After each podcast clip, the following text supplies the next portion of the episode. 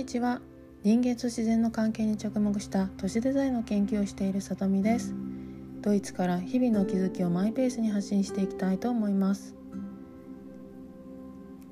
20回目ルール地域の下水道であったエムシャー川の再自然化。ドイツのルール地域に長年住んでいてあちらこちらに見られる工業遺産からこの地域独特の魅力を見てきました。特に炭鉱業で栄えたために工業化時代は生産性と効率性が優先されて環境はほとんど配慮されずに巨大なインフラが作られていました。重工業の衰退とともに生活空間を改善して自然環境を取り戻そうという動きが都市デザインに多く取り入れられています。一度壊してしまった環境をまた取り戻すのもまずは人の力が必要であとは自然の力に任せるための仕組みづくりが重要です。ルール地域にはもともと自然豊かであるところと工業地が多くあったところがありますが時間をかけて自然が戻ってきたところもあります。ルール地域には北にリッペ川南にルール川中央にエムシャー川という3つの川があります。私が今住んでいるところはルール川の近くでもともと自然が多く工業化に伴う環境の変化がほとんどないのですがエムシャー川は周囲に重化学工業が発達し下水道となりました。炭鉱業が発展し石炭の採掘による地盤沈下を繰り返していたため地下に下水管を通すのが難しく手っ取り早くコンクリートで護岸を固めて地上に下水が流れるようになってしまったのです。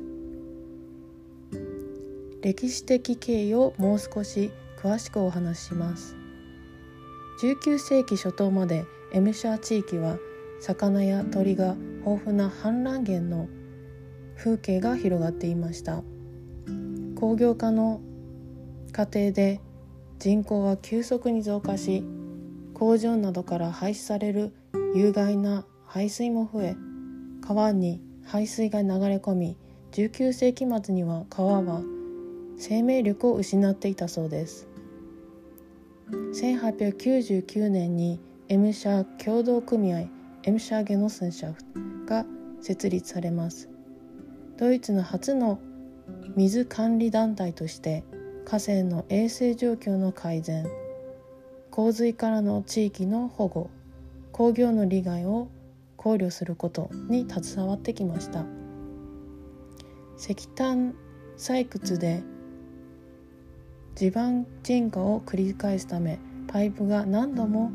破壊されるために下水道を地上に流すことを決めました。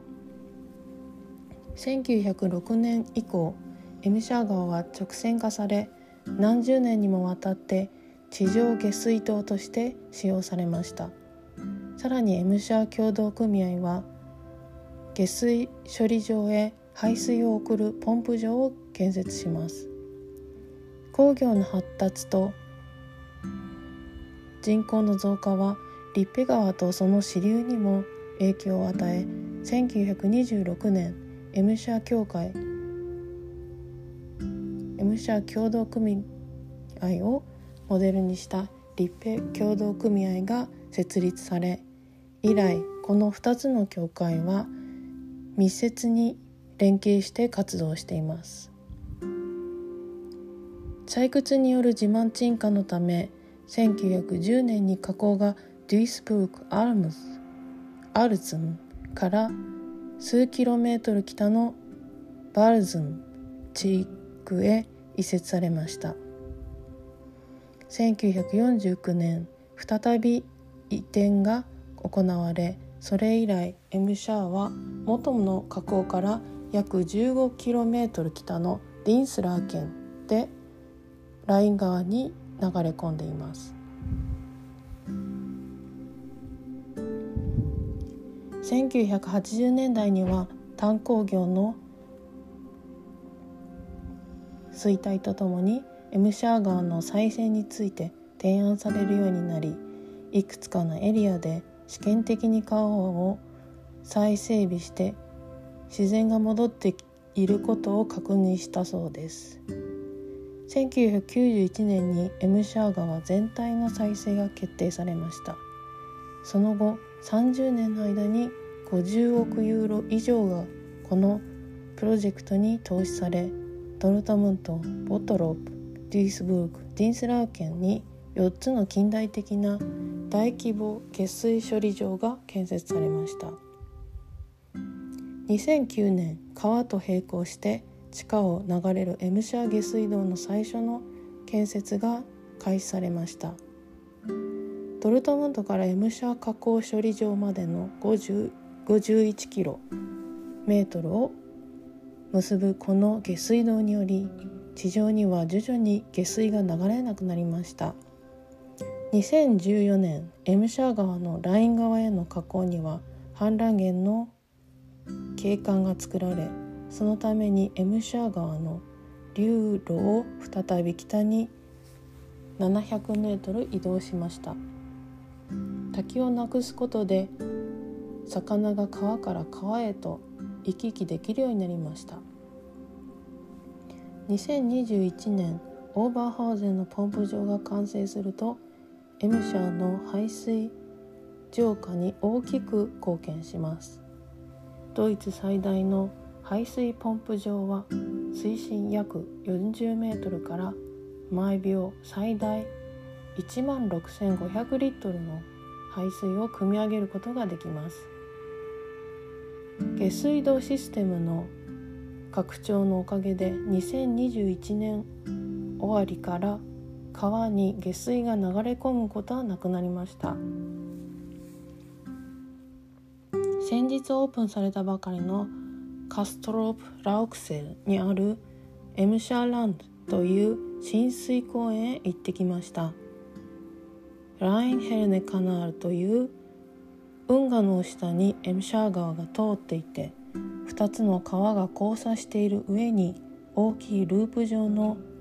Sprung über die Emscher 直訳してエムシャーをジャンプという橋が建設中です。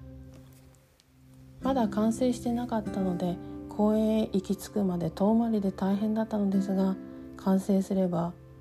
歩行者と自転車で移動する人たちにとってアクセスがしやすくなります。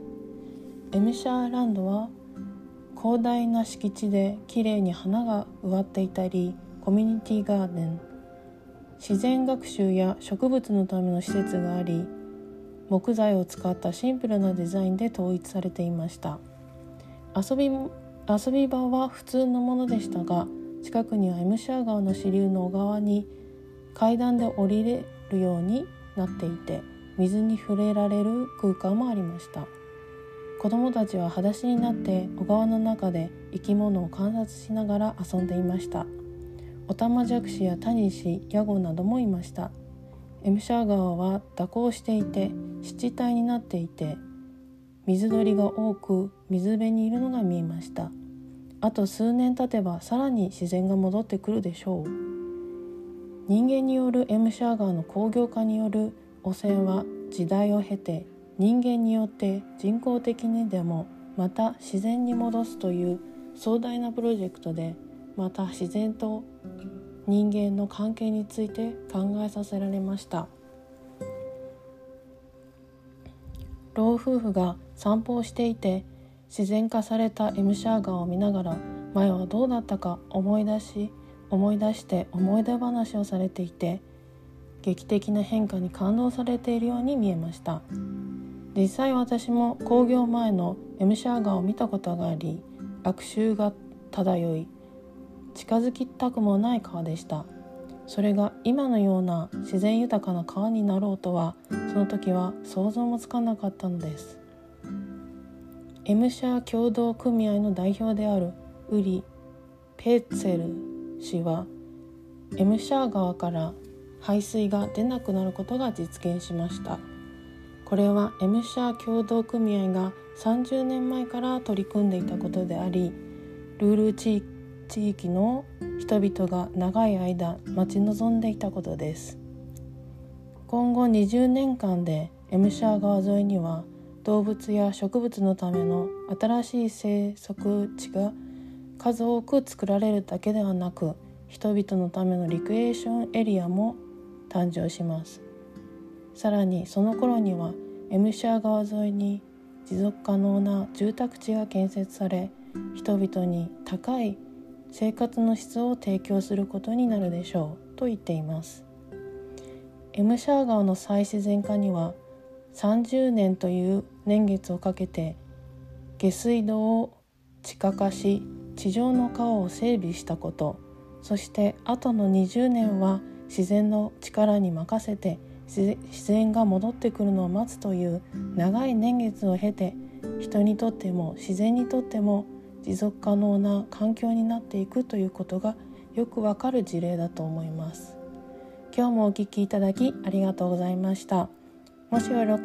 しければ感想など概要欄に書いていただけますと嬉しいです。私だけ読むのでお気軽にどうぞ。ではまた。